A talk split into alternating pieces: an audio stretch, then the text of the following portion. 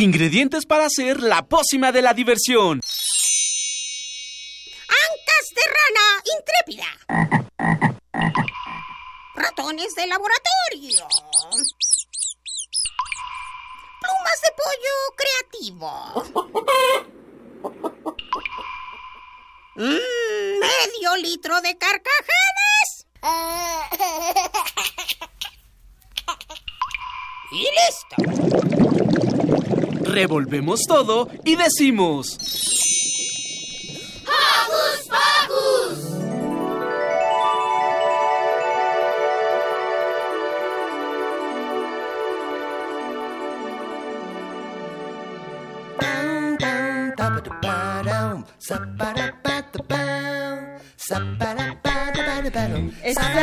Exacto, Yamili lo dijo al aire. Buenos días, yo soy Silvia, me encanta estar con ustedes. Los saludo con un beso sonoro.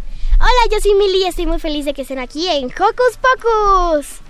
Hola, yo soy Emanuel y muy feliz de que estén otra vez con nosotros. Hola, hola, yo soy Eduardo Cadena y les envío un apapacho sonoro a todos ustedes. Y queremos mandar un apapacho súper especial porque el próximo lunes, 11 de diciembre, nuestra querida Lucy cumpleaños. ¡Eh! ¡Felicidades, Lucy! Estas son las mañanitas que cantaba el rey David a las niñas.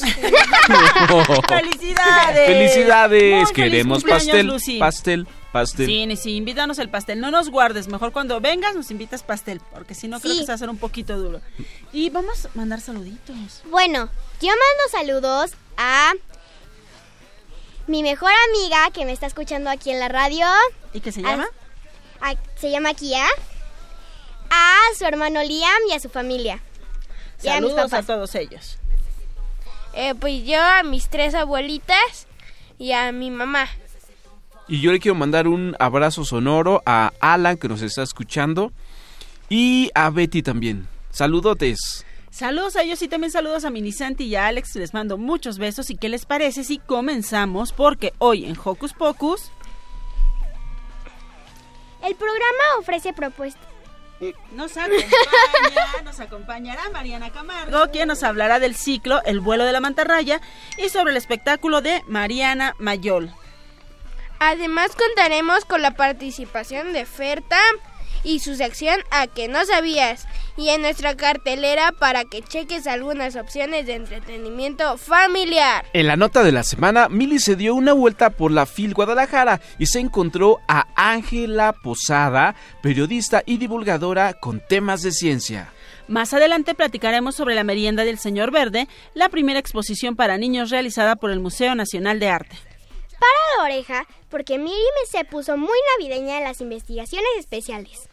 Así que abre tu imaginación, estás en la frecuencia correcta. Y corre a subir el volumen a tu radio, porque... ¡Comenzamos! Yo necesito, yo necesito.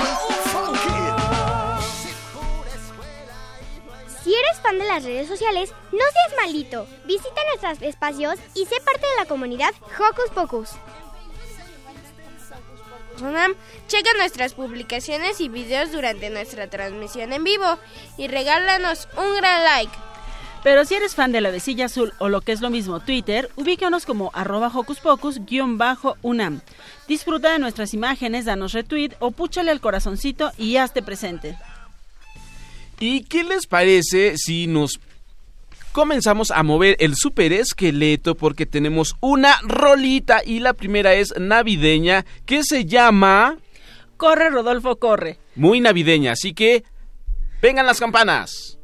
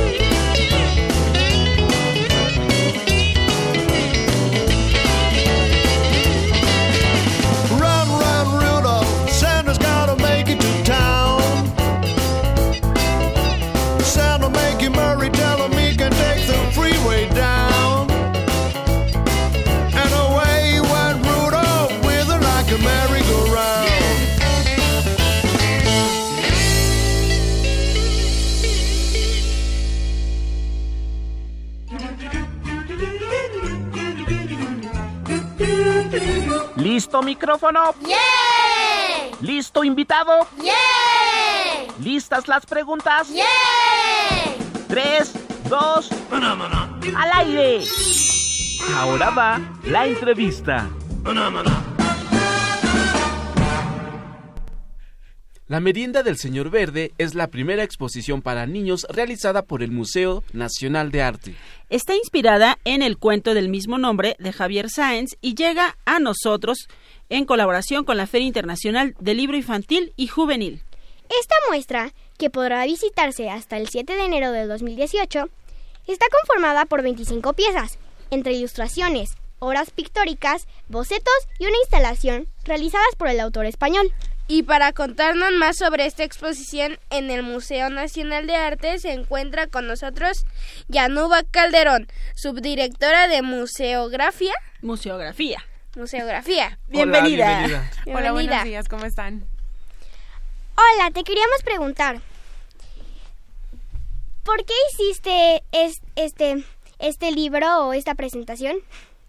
Esta exposición basada en el libro. Perdón. Bueno, pues em, esta exposición de la merienda del Señor Verde surge en colaboración con el Festival de- Internacional del Libro Infantil, en el que el país invitado fue España.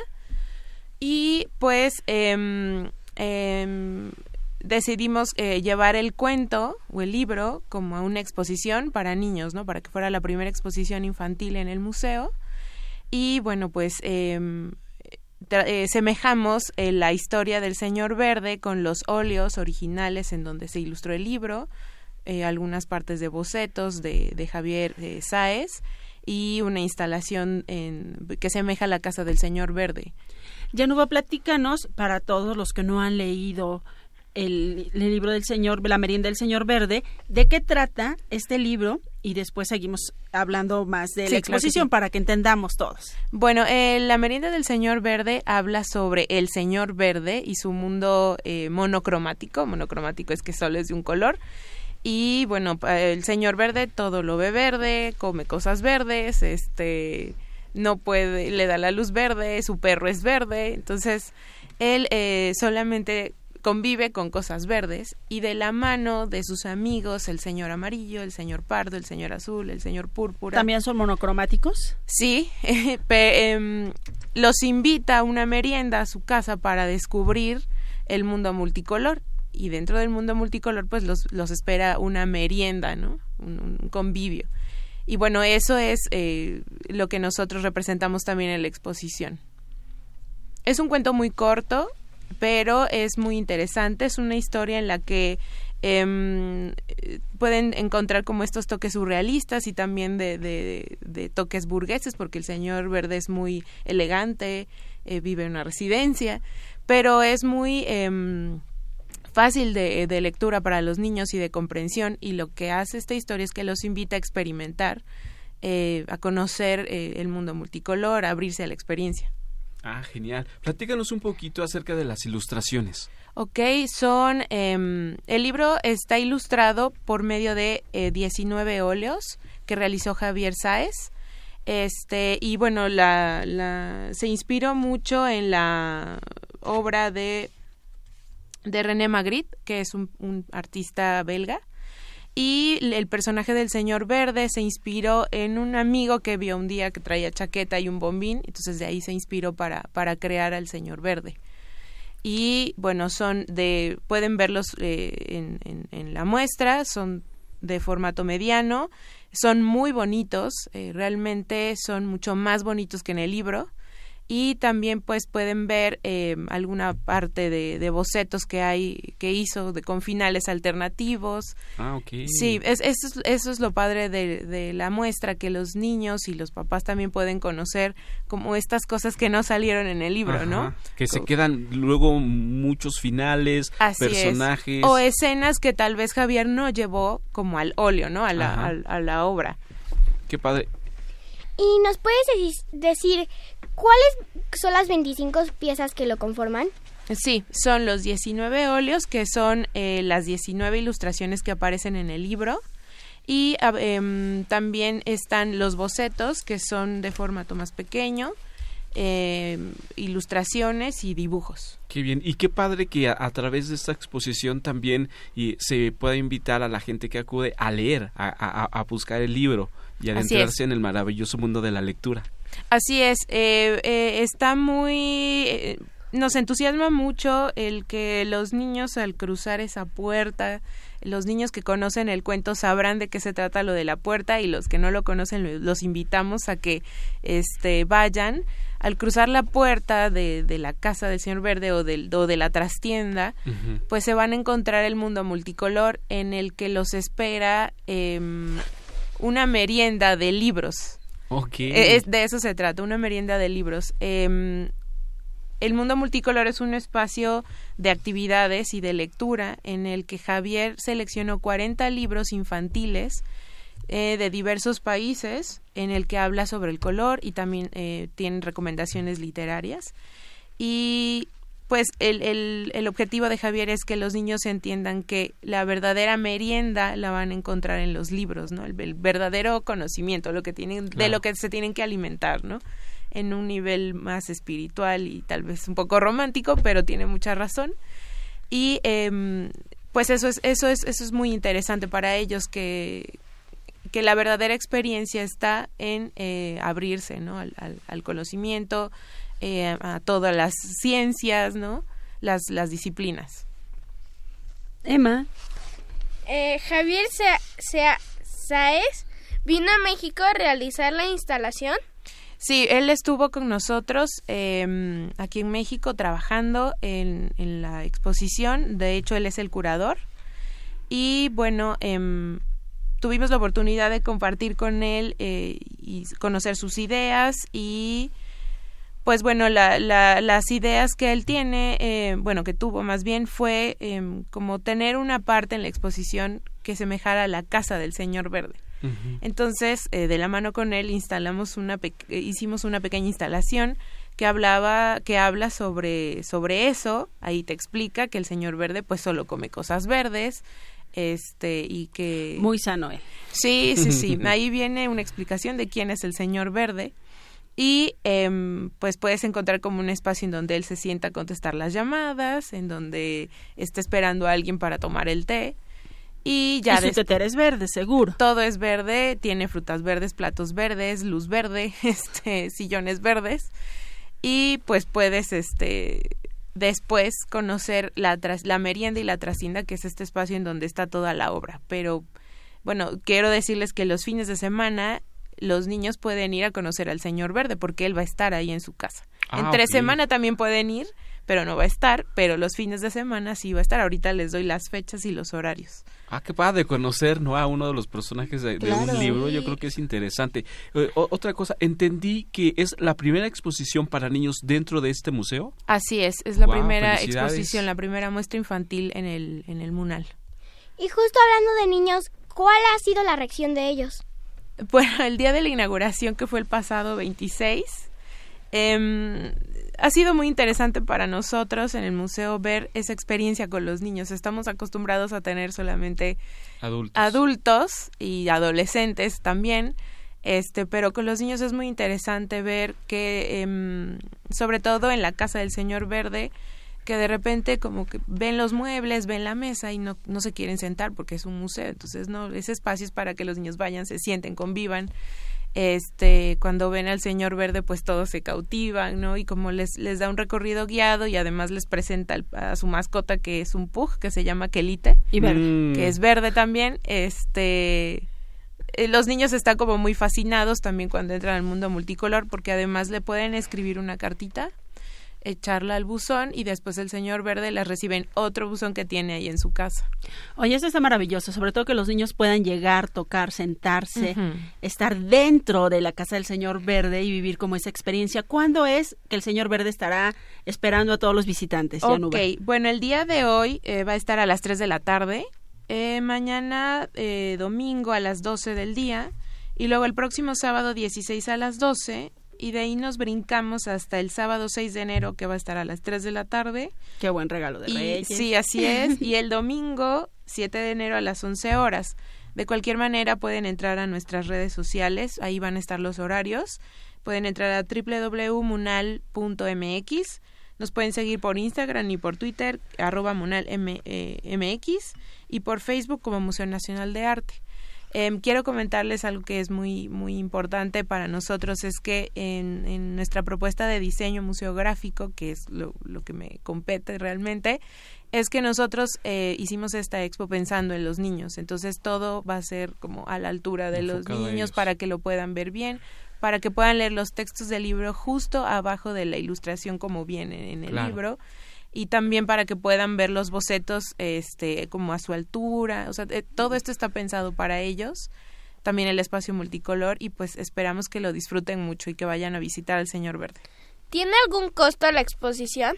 no es entrada general em, no hay que sacar un boleto especial ustedes llegan normal eh, de hecho los domingos es entrada libre eh, tienen que llegar un poquito antes del, del horario que les estoy indicando y los niños pasan. De hecho, creo que se hacen eh, grupos y hay dinámicas también.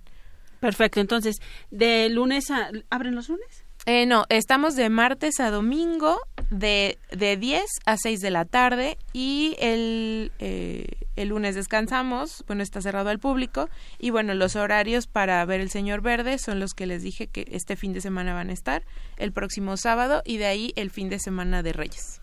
Perfecto, entonces de martes a sábado con la, el, el pago del boleto general Ajá. podemos entrar y el domingo es entrada libre. Así es.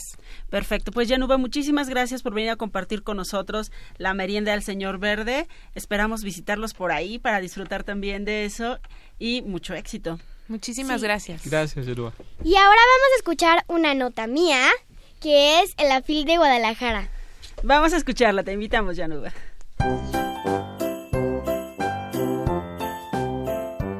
¿Qué les interesa a las niñas y niños de hoy? Su opinión es importante. Seguimos con la nota de la semana.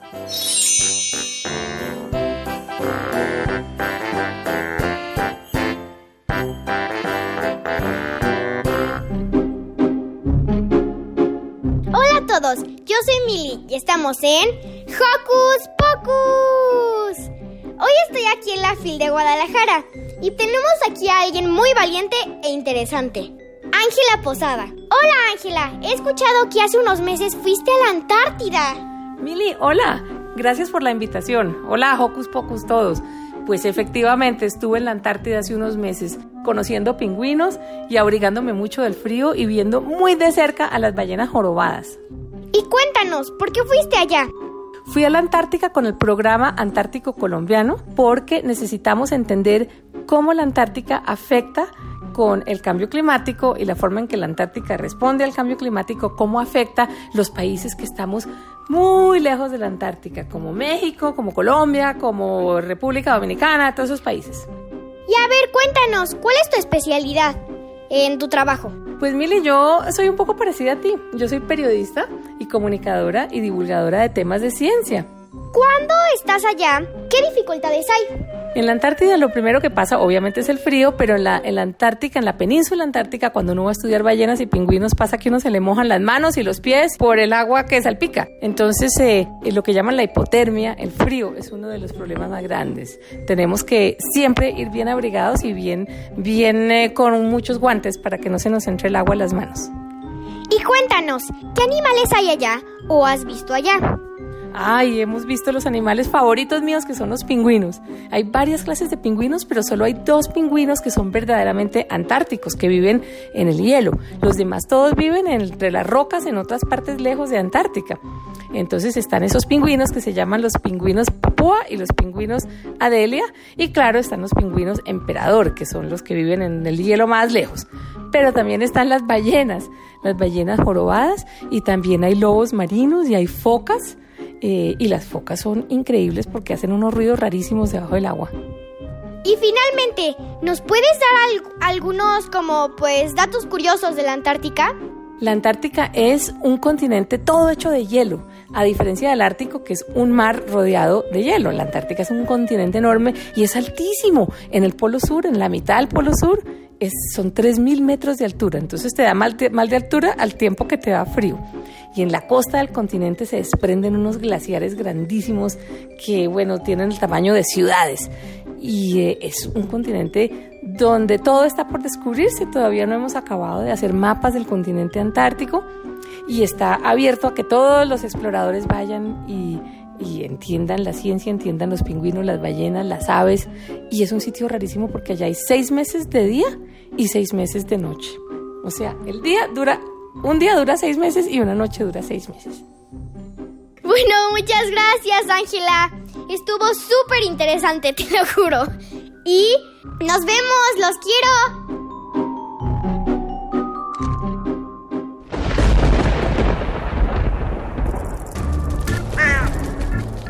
Chispas, radios y centellas. Estás en Hocus Pocus.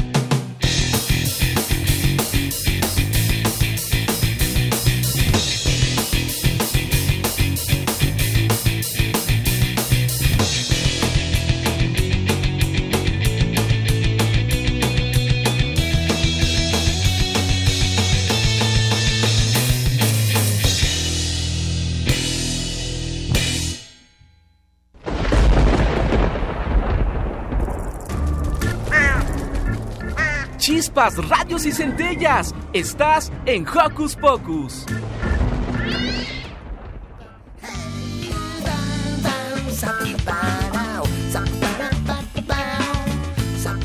Estamos de regreso aquí en Hocus Pocus y estamos muy contentos porque tenemos en la línea a Emiliano. Hola Emiliano, ¿nos escuchas? Hola, ¿qué tal? Emiliano nos va a hablar de una obra que se llama Lumi. Hola Emiliano, ¿nos puedes contar de qué se trata? Hola, sí, eh, Lumi es una obra que mezcla la danza y el clown. Es una propuesta que habla de un ser mm, fantástico que no está en escena, que es invisible. ¿Cómo? ¿Cómo es eso? Platícanos.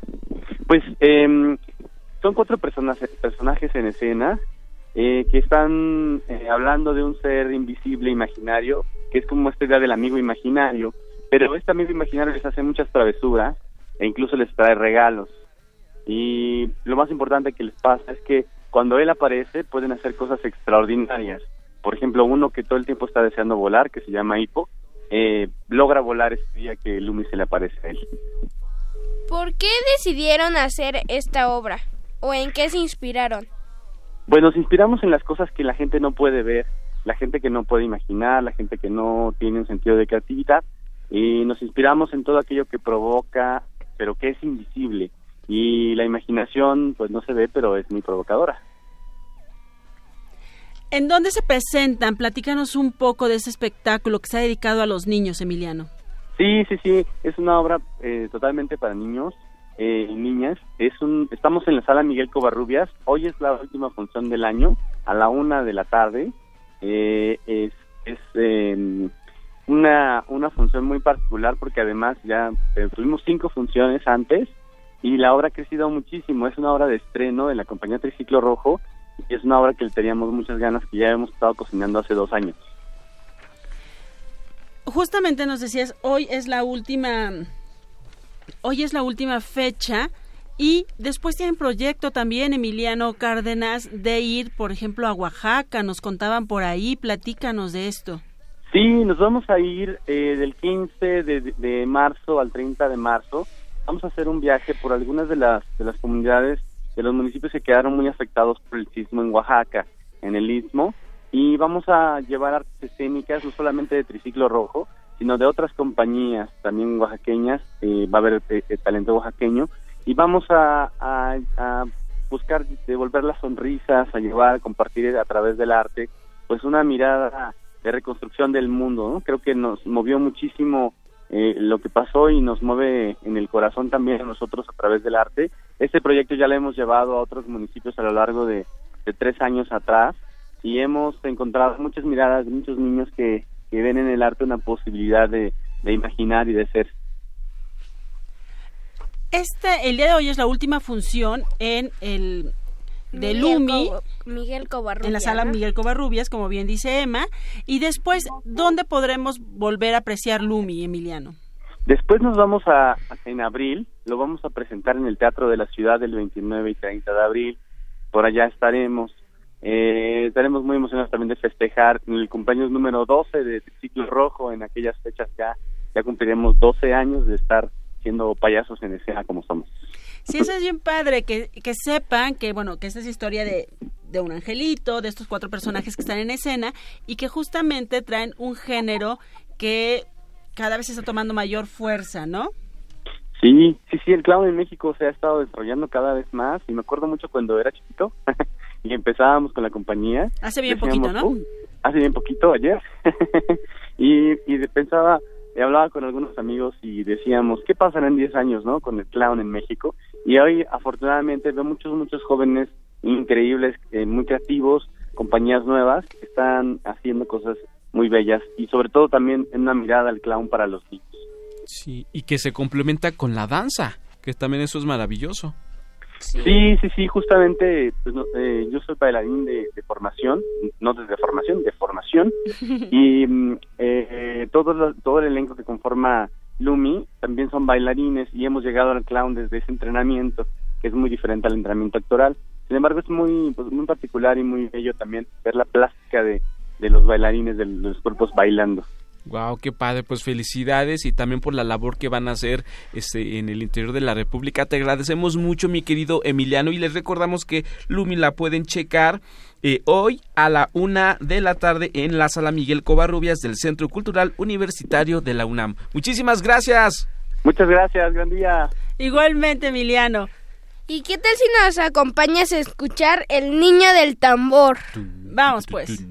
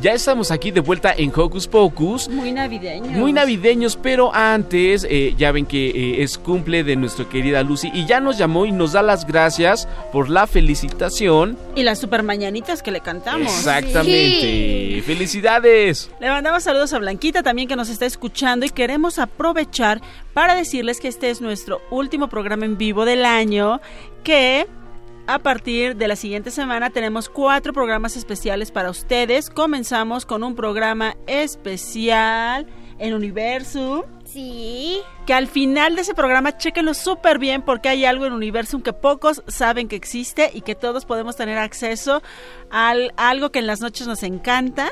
No les vamos a ¿Una decir máquina más. que nos da toques? No, no, no. Es Aquello redondo que brilla en las noches, ¿te acuerdas? La Ah. luna. Sí. Que escuchen Hocus Pocus la próxima semana. Y después tenemos un programa que grabaron justo con Lucy en este jardín. En un jardín muy hermoso que se llama Ma Masayoshi. Ojira. exacto. Masayoshi. si aquí a nuestra señora productora nos está corrigiendo. Disculpe usted disculpen todos. Y continuamos con un programa que grabamos en el Museo Dolores Olmedo Patiño y para finalizar tenemos una super opción que ustedes pueden aprovechar poquito antes de regresar de vacaciones que es en el Centro Cultural Universitario. Entonces, hoy es nuestro último programa en vivo. Regresamos con ustedes el 13 de enero. Hasta el 13, Hasta pero el no 13 por eso dejen de escuchar los programas porque en verdad son súper interesantes y además con música muy especial. Y los hicimos con mucho cariño con- para ustedes. A que no sabías. Fernando Tam está listo con su participación de hoy para reforzar algunos conocimientos que andan medio escondidillos en nuestra memoria. Eso es todo. Hola, hola, ¿cómo están chicos? Hola Fer, hoy vienes de Batman. Hoy vengo de Batman. Sí, hace mucho frío. ¿O, o eres Bruno Díaz? Es lo mismo. Pero bueno, oigan, ¿qué van a hacer estas vacaciones? ¿Se van a unos pueblos mágicos? ¿Se van a unos museos? ¿Qué? Emma, Pues a la playa, ¿no? Todos. Ay, qué rico. Nos va a invitar a la playa, Emma. ¿En verdad? ¿En avión Yo- o en camión? no sé. Ah. ¿Tú a dónde nos vas a invitar? Pues Lili? yo también me voy a la playa, a Los Cabos. Ay, También qué nos rico. va a llevar a los Y cabos. nosotros, Sil, aquí en el de- en, el- en la Ciudad de México. Bueno, Pero va vamos estar- a hacer eh, Acapulco en la azotea, ¿eh? No, no, no, nos vamos a ir con Emma. ¿Con Emma? Y con Lucy. Digo, y con Bueno. Lucy, con Mili. Ya nos invitaron a la playa, por favor, papás. Y a Los Anoten ahí los lugares extras que tienen que solventar porque nos vamos a la playa con ustedes. Ay, pues digan, pues qué rico. Pues no, yo me voy a quedar también en la ciudad, pero yo quiero visitar museos. A mí me encanta visitar museos. A ver, ¿Ustedes ¿cuántos también? museos hay aquí en Pues, México? No sé la cantidad Chorro exacta, mil. pero hay muchos. sí, de hecho, me, la Ciudad de México eh, Tiene está... chorro mil, guau, es una cantidad bastante interesante.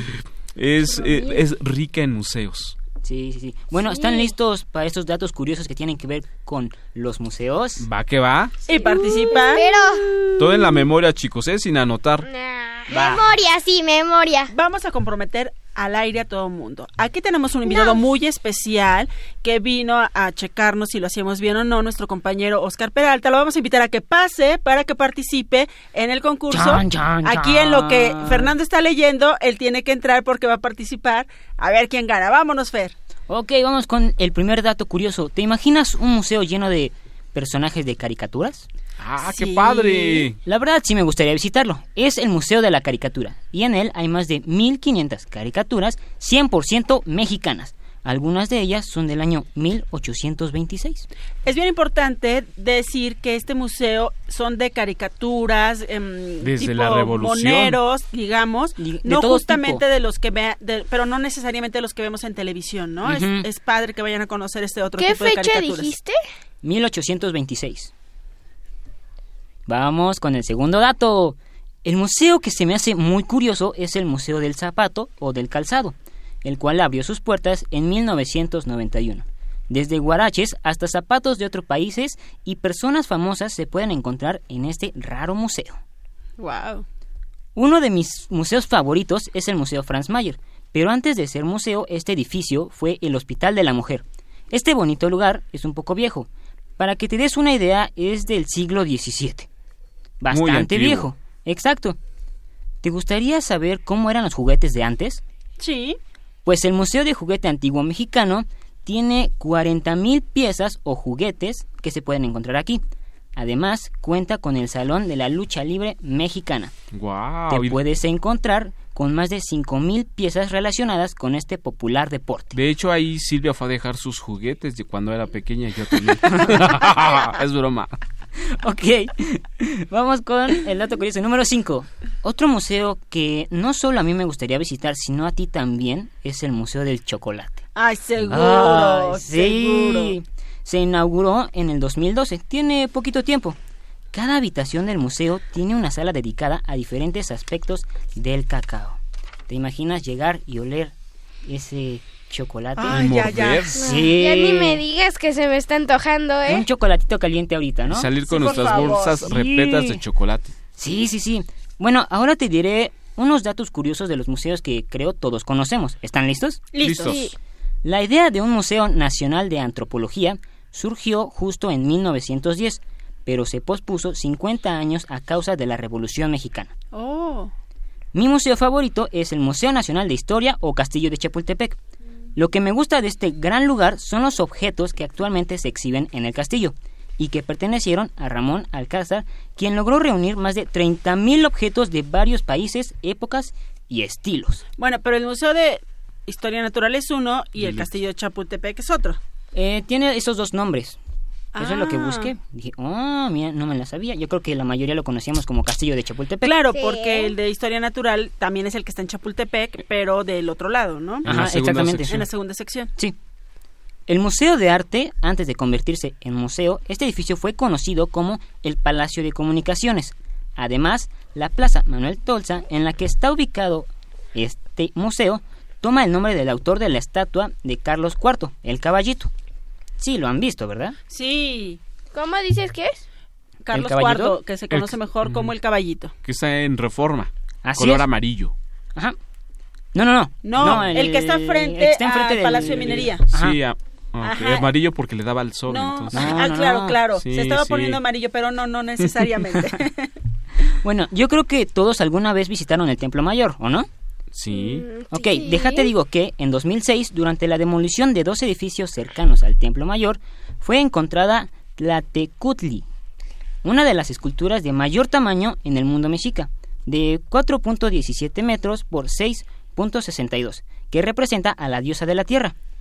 Para acabar con estos datos curiosos sobre museos, el Museo del Estanquillo, el cual también me falta visitar, se encuentra en el edificio Esmeralda, y tiene ese nombre porque en el siglo XIX una joyería que se encontraba allí tenía el nombre de Esmeralda. Y tiene una terracita bien bonita para que vayas y, y veas parte del, de- de- del zócalo y además también en ese museo el acceso es gratuito puedes dejar alguna eh, aportación lo que tú quieras Puedes tomarte un cafecito mientras admiras el atardecer o comprar un libro en la librería que está justo ahí en esa terracita. Pero vámonos con la Las preguntas. Las preguntas. Mili. Oscar y Emma.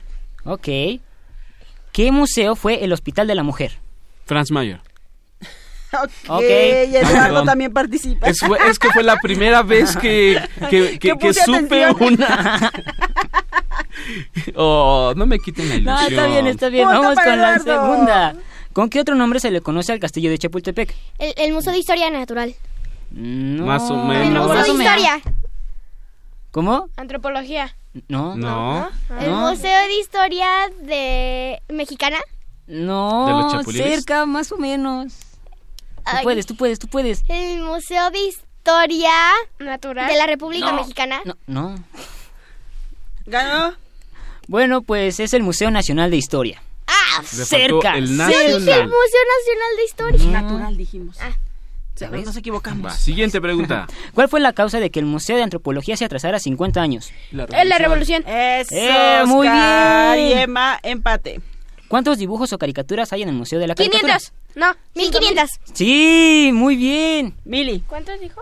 1500. 1500. Ay, me faltó uno. uno. En el Museo Más del bien un cero. Juguete hay un salón que tiene que ver con un deporte mexicano. ¿Cuál era? El, el salón de No. fútbol lucha. lucha. De lucha. Sí, muy bien. Vamos con la última. ¿Cómo se llama el edificio donde está el Museo del Estanquillo? Esmeralda. Sí, muy ¡Ea!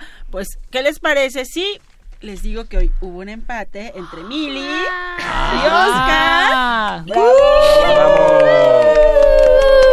Y para premiarlos, os vamos a invitar a que escuchen una rola que a nosotros nos encanta, que se llama Agüita de Limón con Chía. Muchas gracias, Oscar. Gracias. Agüita de limón con chía, fresca la quiero tomar. Agüita de limón con chía, ay, qué rica está.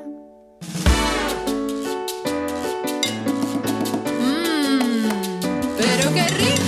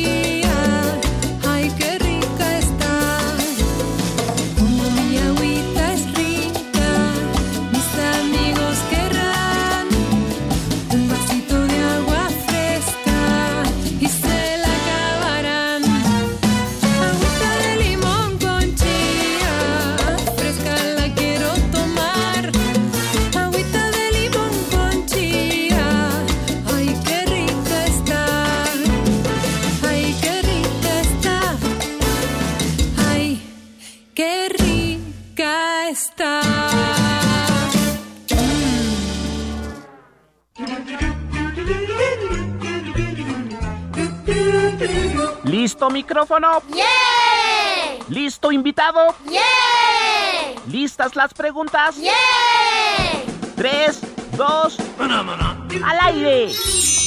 Ahora va la entrevista. El vuelo de la mantarraya es un ciclo que tendrá actividades en el Teatro Bar El Vicio para despertar la curiosidad de los niños y fomentar el aprendizaje de los más pequeños de casa. El programa ofrece propuestas incluyentes, libres de discriminación y que advierten a toda la familia. Divierten, divierten. y dentro de este ciclo, nuestra amiga Mariana Mayón Mayol, Mayol. Mayol presenta aguita de limón con chía. Agüita de limón ay, con chía. Justamente la rola que estábamos escuchando. Exactamente. Bueno, no digamos más que para darnos todos los detalles de este evento se encuentra con nosotros Mariana Camargo. Bienvenida, Mariana. Bienvenida. Hola, te queríamos preguntar en un principio, ¿qué es el vuelo de la mantarraya? Bueno, el vuelo de la mantarraya nace hace dos años. Eh, antes tenía otro nombre, se llamaba Tres Elefantes. Y bueno, cambió toda la gestión del el proyecto y decidimos llamarlo el vuelo de la mantarraya para convertirse en un ciclo de actividades culturales para niños de 3 a 12 años y para todos los adultos, ¿no? Ah, qué padre. Los elefantes se hicieron más ligeritos. Exactamente. y aprendieron a volar. mucho más. ¿Qué, eh, bueno, en esta etapa del vuelo de la mantarraya, en este ciclo, qué espectáculos están presentando, Mariana? Bueno, hemos tenido a... eh, hemos tenido de todo. Ahorita vamos a tener el último con el que vamos a cerrar el 16 de diciembre, el sábado. Va a estar Mariana Mayol presentando eh, agüita de limón con chía. Eh, vamos a tener dos, fe- eh, más bien dos horarios, a las 11 de la mañana y a la una y media. Hemos tenido teatro, eh, eh, no me acuerdo muy bien el nombre ahorita, pero también hemos tenido otro tipo de actividades como bazar y como pláticas y música eh, clásica para niños, que no es muy común que dejen a niños de cierta edad entrar a Claro, sí, no, no, no, justamente ese es el problema al que nos enfrentamos. Primero no dejan que, que los niños ingresen y después a los niños ya no les gusta porque escucharon otra cosa y entonces, ¿cómo le hacemos? Exacto, pues justo eh, el de la mantarraya propone eh, que sea un espacio incluyente para la música, para los niños chiquitos y que empiecen a, a generar un gusto, ¿no? Por este tipo de música. ¿Qué, qué propuestas obtiene para la para ya no la discriminación? Nosotros incluimos a todas las personas. Ah, de hecho, tenemos este. Próximamente tenemos un proyecto donde vamos a presentar el vuelo de la mantarraya en distintos foros eh, para incluir eh, a todo tipo de personas y que sean muy accesibles a los precios, ¿no? Este, también tenemos el, bueno, el Teatro El Vicio eh, ha dado el espacio y siempre tenemos como recomendaciones y estamos abiertos a todos, ¿no? A la gente que acude con silla de ruedas, que está lastimada, este, los atendemos muy rico, los apapachamos y ahí los esperamos. Y también justo dentro de, dentro de esta parte de la no discriminación están las propuestas que hace, ¿no? Propuestas como, em, ¿cómo se llamaba esta niña y sus dos papás? No, eh, Mariana. Miranda, Miranda y sus dos Ah, papás, ¿no? Que también han presentado ahí, que, que, bueno, abarca también las realidades que estamos viviendo en nuestro país, en nuestra ciudad, en el mundo, y bueno, eh, de todo tipo. Sí, claro. Este, pues justo buscamos que los espacios donde vayamos a presentar este el vuelo de la mantarraya, que pensamos que sean distintos, este, tengan esta posibilidad, ¿no? De acudir como sea y toda la gente que quiera y que no haya condiciones del espacio que lo prohíban, ¿no? Que lo hagan más difícil. ¿Y cómo ha sido la reacción de los niños, de, de, la, este, de la no discriminación, de las personas? Pues ha sido muy bonito porque los niños aprenden a convivir con todo tipo de gente y aprenden a que hay millones de formas de ser y que no hay que seguir un modelo, ¿no? Y que la convivencia es lo que nos va a hacer eh, generar vínculos, ¿no? Emocionales y se va a evitar ese tipo de situaciones. Agüita de limón con chía cierra esta, este ciclo del vuelo de la mantarraya el próximo sábado. A, la- a los horarios los recuerdas, por sí, favor, Mariana. de- va a estar a las 11 y a la una y media ese mismo día. Ah, qué padre. Y, y Mariana Mayol va a estar presentando su más reciente producción discográfica, que Sí. lleva el, el- el- el título del espectáculo. Sí, así es, agüita con limón chía.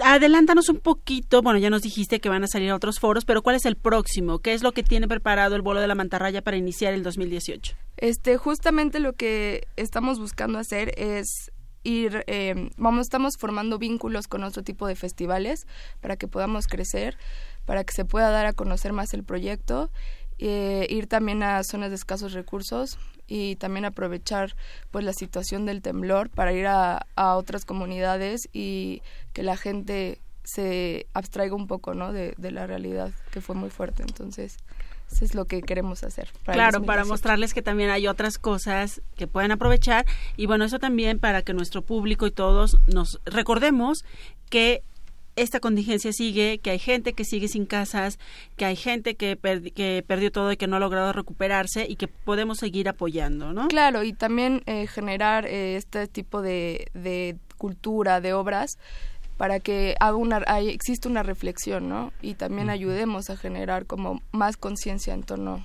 Claro, ahí aparte de que nos, nos- eh, los niños se diviertan, pues salgan como con una semillita que ustedes van a plantar ahí en sus corazones y en su mente. Claro. Y cuéntanos, ya nos contaste por qué lo llamas, este, por qué lo llamaste el vuelo de la mantarraya, pero ¿por qué creaste esta propuesta? Bueno, la propuesta nace de un colectivo, este, son varias mamás y papás, y se- eh, empezaron a, a hacer una investigación en la ciudad de espacios donde hubiera eh, actividades para niños, hubiera teatro, arte, cultura y también ciencia, ¿no? Que no lo hay, de hecho está todo como muy disperso y buscaban, bueno, buscábamos como generar conciencia en torno a espectáculos para niños de 3 a 12 años, ¿no? Eso está bien padre, sobre todo de tres, porque como bien decías, hay pocos espa- espacios que permiten la inclusión Hacia de los los niños, a niños. esa edad. Claro. Sobre todo a esa edad. Sí. Pues Mariana, muchísimas gracias por venir a compartir con el público de Hocus Pocus el vuelo de la mantarraya en este ciclo que culmina el próximo sábado. Sí, el sábado 16 de diciembre vamos a tener a Mariana Mayol a las 11 y a la una y media. Pues muchísimas gracias y nosotros estamos terminando el programa, pero antes Sí. tenemos que darle las gracias al ingeniero. ¿Perdón? Andrés Ramírez, que estuvo en la operación técnica. Perdón, perdón, aquí nos confundimos. Muchas gracias, Andrés. La producción encabezada, por supuesto, por Ivonne Gallardo, con Daniela Pedraza y Fernando Tanay- Tam. Le mandamos un saludo especial a Francisco Ángeles, que se recupere pronto. ¿A quién más le mandamos saluditos rápidamente? Bueno, yo le mando saluditos a mi familia que me está escuchando y a mi mejor amiga y a su familia. Sí, a Miri, a Roberto y otra vez felicidades a Lucy. Sí, feliz Claro, cumpleaños. feliz Navidad a todos, feliz Navidad a todos. Recuerden Sí. que tenemos cuatro programas grabados con mucho cariño para ustedes. Y nos escuchamos en vivo hasta el próximo sábado 13. Feliz Navidad, feliz Año Nuevo, felices Felicidades, felices fiestas, chicos. Muchas Adiós. gracias. Me despido, los quiero mucho. Estoy muy feliz de que nos hayan visto hoy en Hocus Pocus. Yo soy Emanuel y pues adiós con un abrazo sonoro. Sí, a Papacho navideño, soy Eduardo Cadena. Besos a papachos y los mejores deseos de Hocus Pocus y de Radio UNAM para todos ustedes. Nos escuchamos el 13 de enero. Adiós. Adiós. Radio UNAM presentó El espacio donde las niñas y los niños usan la magia de su imaginación.